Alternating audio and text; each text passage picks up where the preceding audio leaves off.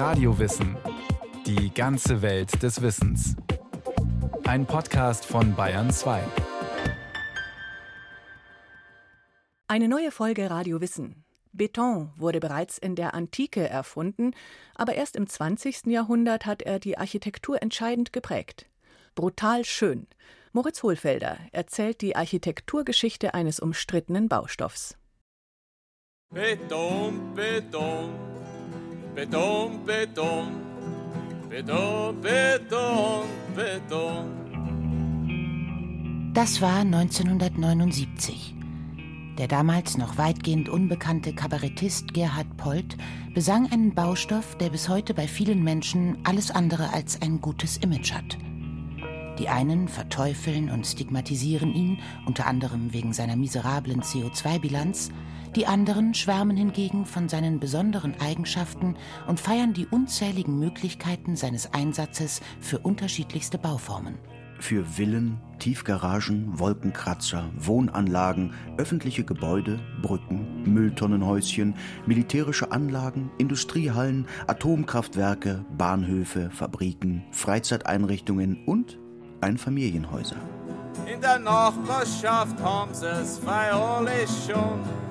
Ein gemütlich kleines Häuser, Stahlbeton, Beton, Beton, Beton, Beton, Beton, Zukunft, Beton. Als Gerhard Polt sein Lied Beton, Beton erstmals sang, galt der Verbundwerkstoff als das Baumittel der Zukunft. Beton besteht aus dem Bindemittel Zement, aus gröberen Zugaben wie etwa Kies sowie aus Wasser. Er wird flüssig bis feucht verarbeitet und kam schon in der vorchristlichen Zeit zum Einsatz. Erfunden haben ihn vor rund 10.000 Jahren die Baumeister in Ägypten und der heutigen Türkei. Die Römer waren die ersten, die den Beton aufregend konstruktiv zu nutzen wussten.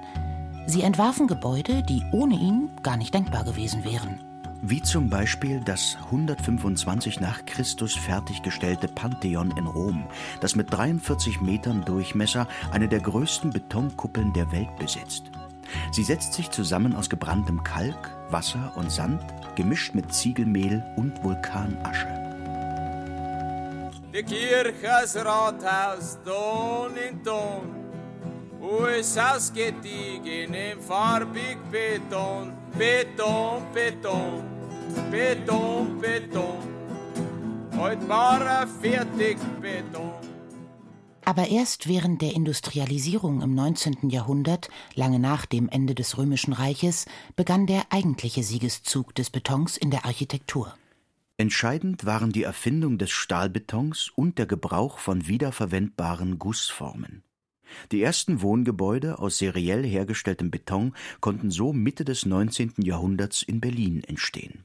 Vorreiter war der französische Forscher, Gärtner und Fabrikant Joseph Monnier, der zuvor in Paris begonnen hatte, aus einer Betonmischung zuerst Pflanzenkästen zu gießen und diese dann mit Einlagen aus Eisengittern zu verstärken.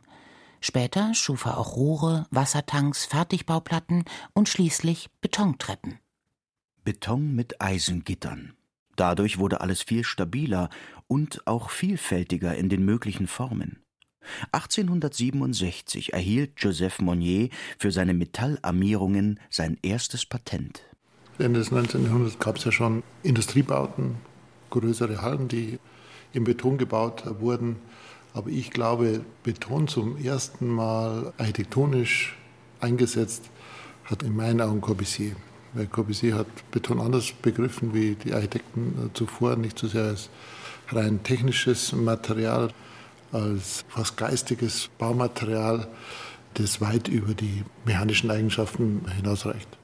Der aus Niederbayern stammende Architekt Peter Heimal, ausgezeichnet mit den höchsten Architekturpreisen Bayerns und des Bundes, gehört zu jenen, die für ihren sensiblen Umgang mit Beton gefeiert werden. Ob es sich nun um das 2015 eröffnete Konzerthaus in Bleibach handelt oder um die Sanierung von einfachen Bauernhäusern in der Gegend rund um Viechtach, wo er aufgewachsen ist. Wie Le Corbusier, der legendäre französisch-schweizerische Architekt, der nach dem Zweiten Weltkrieg begann, wahre Wunderwerke zu vollbringen, schätzt auch Heimal die mysteriöse Magie, die dem Beton innewohnt. Beton ist eigentlich am besten, wenn er nicht perfekt verarbeitet wird, also nicht hundertprozentig perfekt. Und das macht eben auch ein Geheimnis aus, das in dem Material steckt. Als Baumaterial wird Beton flüssig oder zumindest breiartig verarbeitet und ist damit äußerst geschmeidig. Zuerst wird die Schalung erstellt, eine Gussform, die die gewünschte Gestalt vorgibt. Mal ist sie individuell, ein anderes Mal wird sie öfters verwendet. Prinzipiell kann man sagen, je komplizierter die Form, desto aufwendiger die Schalung. Die lässt sich aus Holz oder Metall fertigen. Meist geschieht das vor Ort auf der Baustelle. Eine vollständig ausgetrocknete Betonwand ist, wie Peter Heimal das sagt, äußerlich nie perfekt.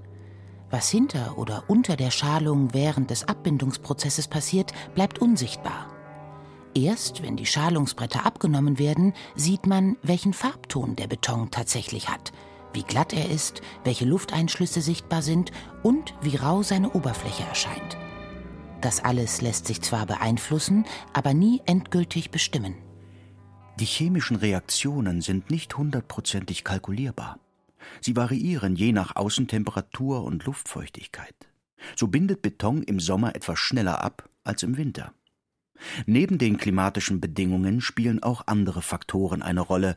Wie viel Wasser wird zugegeben und wie kalkhaltig ist es? Wird eine Betonwand verputzt, kann man die Unwägbarkeiten im wahrsten Sinne des Wortes übertünchen. Bleibt sie aber als sogenannter Sichtbeton offen, wird man kleine Unperfektheiten, wie viele sie bemängeln und Le Corbusier sie liebte, sehen können.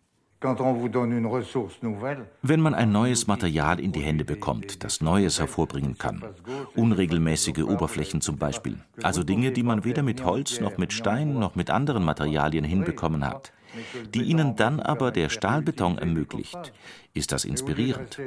Ich habe runde Schalungen benutzt, statt weiterhin einfach nur im rechten Winkel zu bauen, habe anders konstruiert, sobald die Entwicklung dies zuließ. Das bot sich bei der Kapelle von Ronchamp an aber auch beim Kloster von La Tourette. Man kann sich keine strengeren, ehrwürdigeren, intimeren Orte vorstellen. Das berühmteste Beispiel für Le Corbusiers spektakelhafte neue Architektur, die sinnlich und mystisch zugleich erscheint, ist die 1955 fertiggestellte Wallfahrtskirche Notre-Dame-du-Haut in der französischen Gemeinde Ronchon bei Belfort. Mitten in der Natur auf einer Hügelkuppe gelegen, überrascht der wuchtige Bau der Kapelle durch seine außen konkav gewölbten, weiß verputzten Mauern, die mit unregelmäßig gesetzten Fensteröffnungen perforiert sind. Aufsehenerregend ist vor allem das sich teilweise wild aufwölbende Sichtbetondach, von dem die Legende geht, Le Corbusier habe es nach einem am Strand gefundenen Krebspanzer geformt. Der Grundriss der Kirche passt sich der Topographie der Landschaft an und schirmt sie auf der einen Seite gegen die bergige Landschaft ab, betont an anderer Stelle aber die Öffnung zum Tal hin. Drinnen, im großen Altarraum, der auch für Konzerte genutzt wird, stoßen der Besucher und die Besucherin im weich meditativen Dämmerlicht hinter manchen Wänden plötzlich auf enge, turmartige Seitenkapellen, die an hoch aufsteigende Grotten erinnern und nur durch Kerzen oder den geheimnisvollen Schein versteckter seitlicher Oberlichter erhellt sind. Beton wurde für Le Corbusier nach dem Zweiten Weltkrieg der Baustoff, mit dem sich diese neue Art des Gestaltens verwirklichen ließ. Als sich der Werkstoff Beton zwischen 1920 und 1960 innerhalb von 40 Jahren so großartig entwickelte, wurden plötzlich Bögen, Kurven und geschwungene Oberflächen möglich. All das, was man vorher nicht für machbar gehalten hatte. Der armierte Beton, der Stahlbeton, hat die Architektur des 20. Jahrhunderts radikal verändert. Bereits um 1900 ahnte man, dass in ihm andere Möglichkeiten steckten als in behauenen Natursteinen oder gebrannten Ziegeln, dass er in seiner schnellen Formbarkeit und Festigkeit auch Holz überlegen war.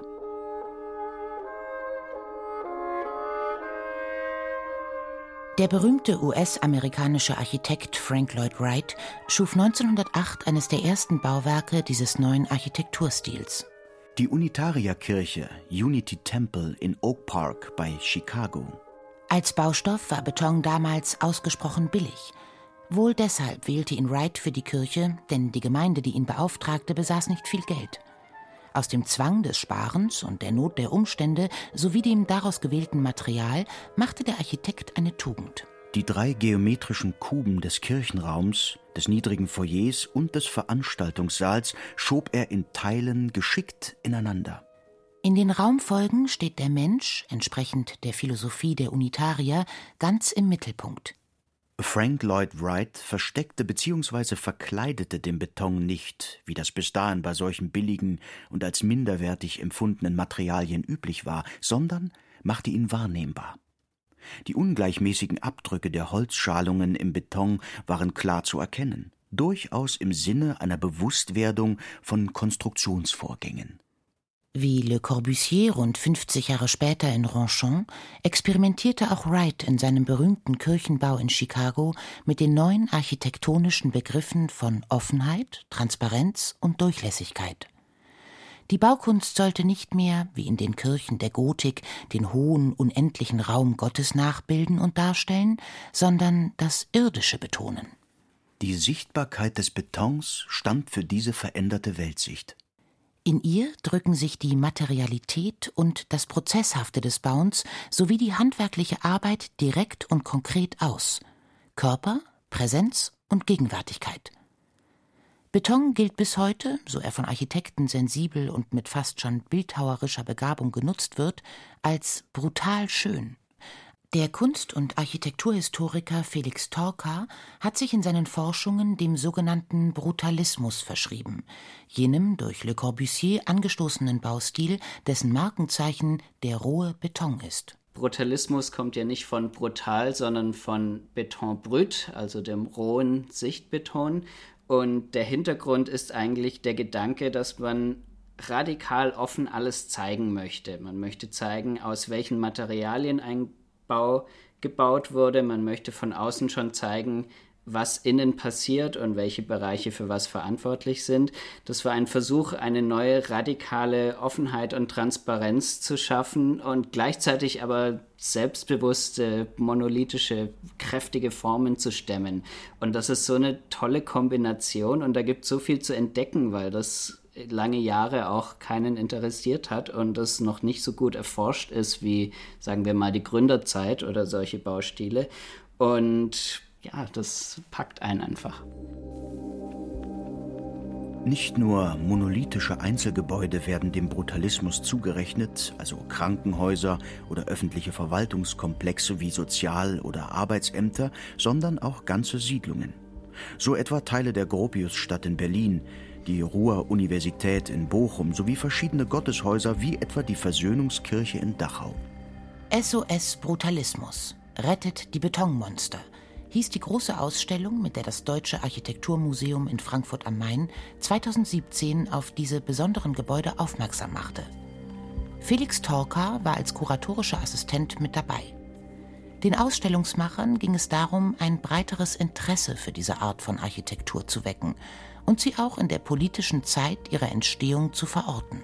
In den 60ern haben die neuen sozialdemokratischen Regierungen stolz ihren Bürgern in diesen monumentalen Bauten ihre Fürsorge gezeigt und jeder war begeistert von dem Wohlfahrtsstaat.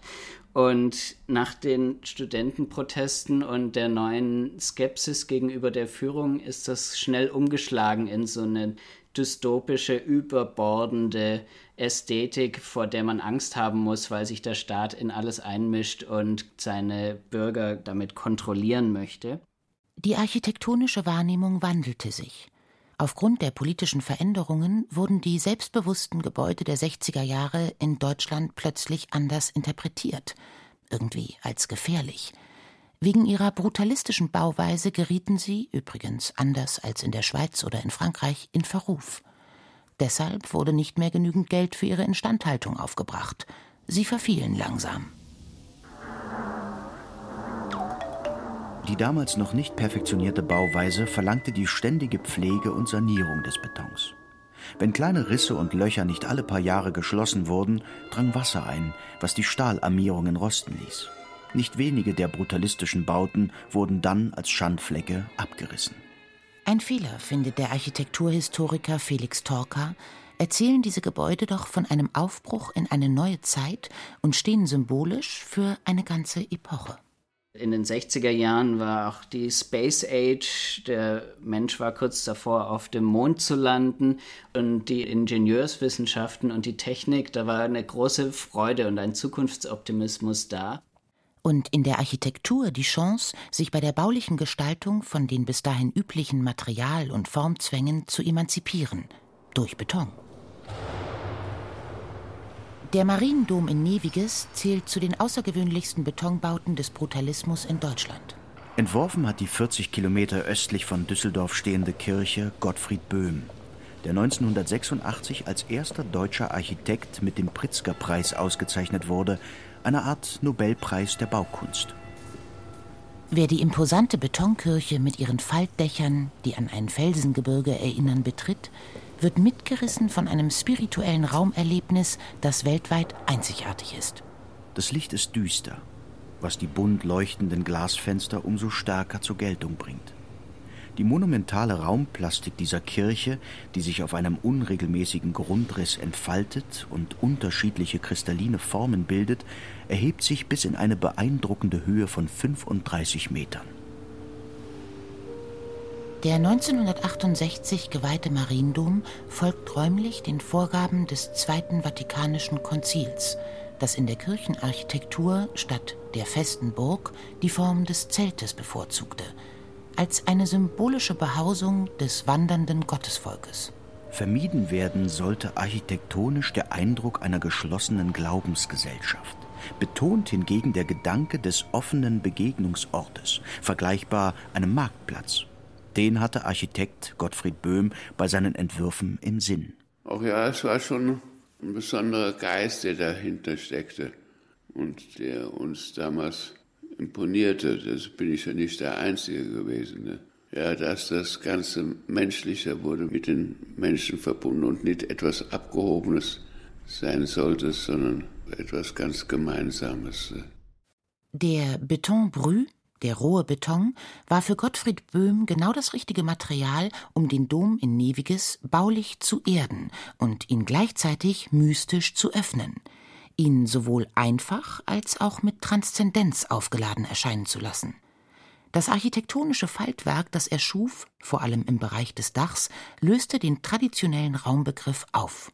Mich hat ja immer der Beton sehr interessiert und durch eine Kirche, die ich in Kassel gebaut habe, kam ich eigentlich darauf, dass eine sehr wichtige Trageart sein könnte, ein Faltwerk, wo die einzelnen Betonplatten sich gegeneinander abstützen und dadurch den Raum günstig überwölben können. Und dieses Falten habe ich dann auch noch auf den Grundriss etwas übertragen, sodass die Wände und die Decken so eine Gemeinschaft bilden. Also dass nicht Wand und darüber ein Gewölbe liegt, sondern Wand und Gewölbe eine räumliche Einheit bilden. Da gibt es ja in der Gotik auch schon einige Beispiele, die das sehr schön gemacht haben.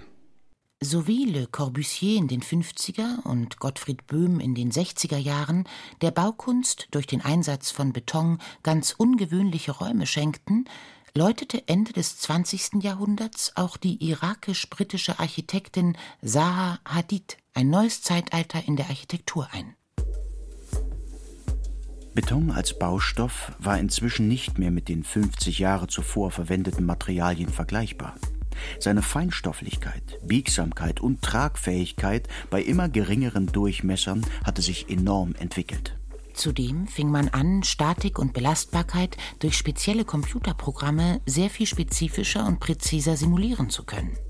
Das, was die früheren Generationen von Architekten und Architektinnen im 20. Jahrhundert vorgegeben hatten, ließ sich nun noch raffinierter und gewagter umsetzen.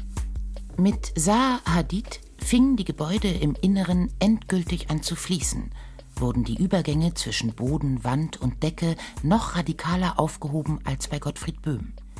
Die Räume öffnen sich auf eine spektakuläre Weise, auf eine Haditsche Art, etwa in der BMW-Fabrik in Leipzig oder dem Wissenschaftscenter Feno in Wolfsburg. Well, I mean, it just happens to be in these kind of projects. I mean, one, one through in the city or in a place. Warum genießt man großzügige Städte oder Plätze? Warum versucht man Raum zu kreieren? Naja, weil Raum uns im Idealfall unterstützen kann, uns zu entspannen und bei uns selbst zu sein. Ich orientiere mich gerne an der Großzügigkeit des Außenraums, hole ihn gewissermaßen nach innen. So atmen private oder Arbeitsbereiche plötzlich den Geist des gemeinsamen In der Weltseins. Die Ebenen durchdringen sich. Mal ist man auf dem Grund, mal ist man oben. Man genießt die Unterschiedlichkeit verschiedener Plätze und trotzdem ist es ein großes Ganzes, geht alles rhythmisch mühelos ineinander über.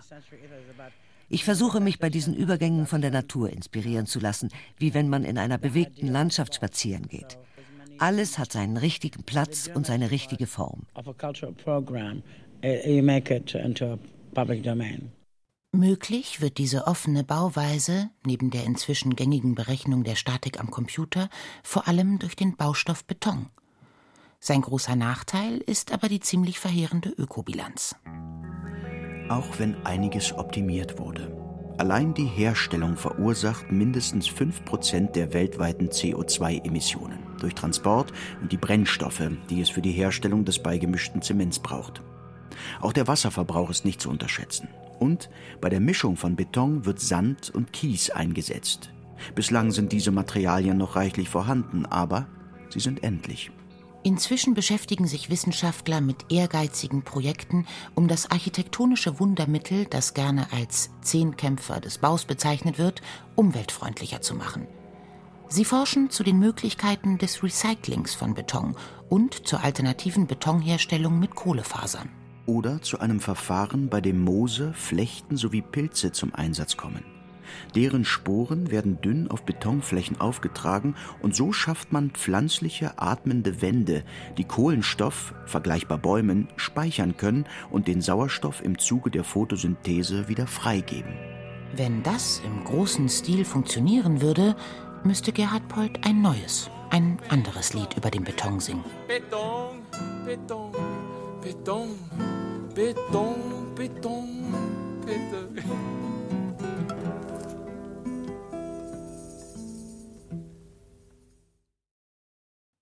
Das war Radio Wissen, ein Podcast von Bayern 2.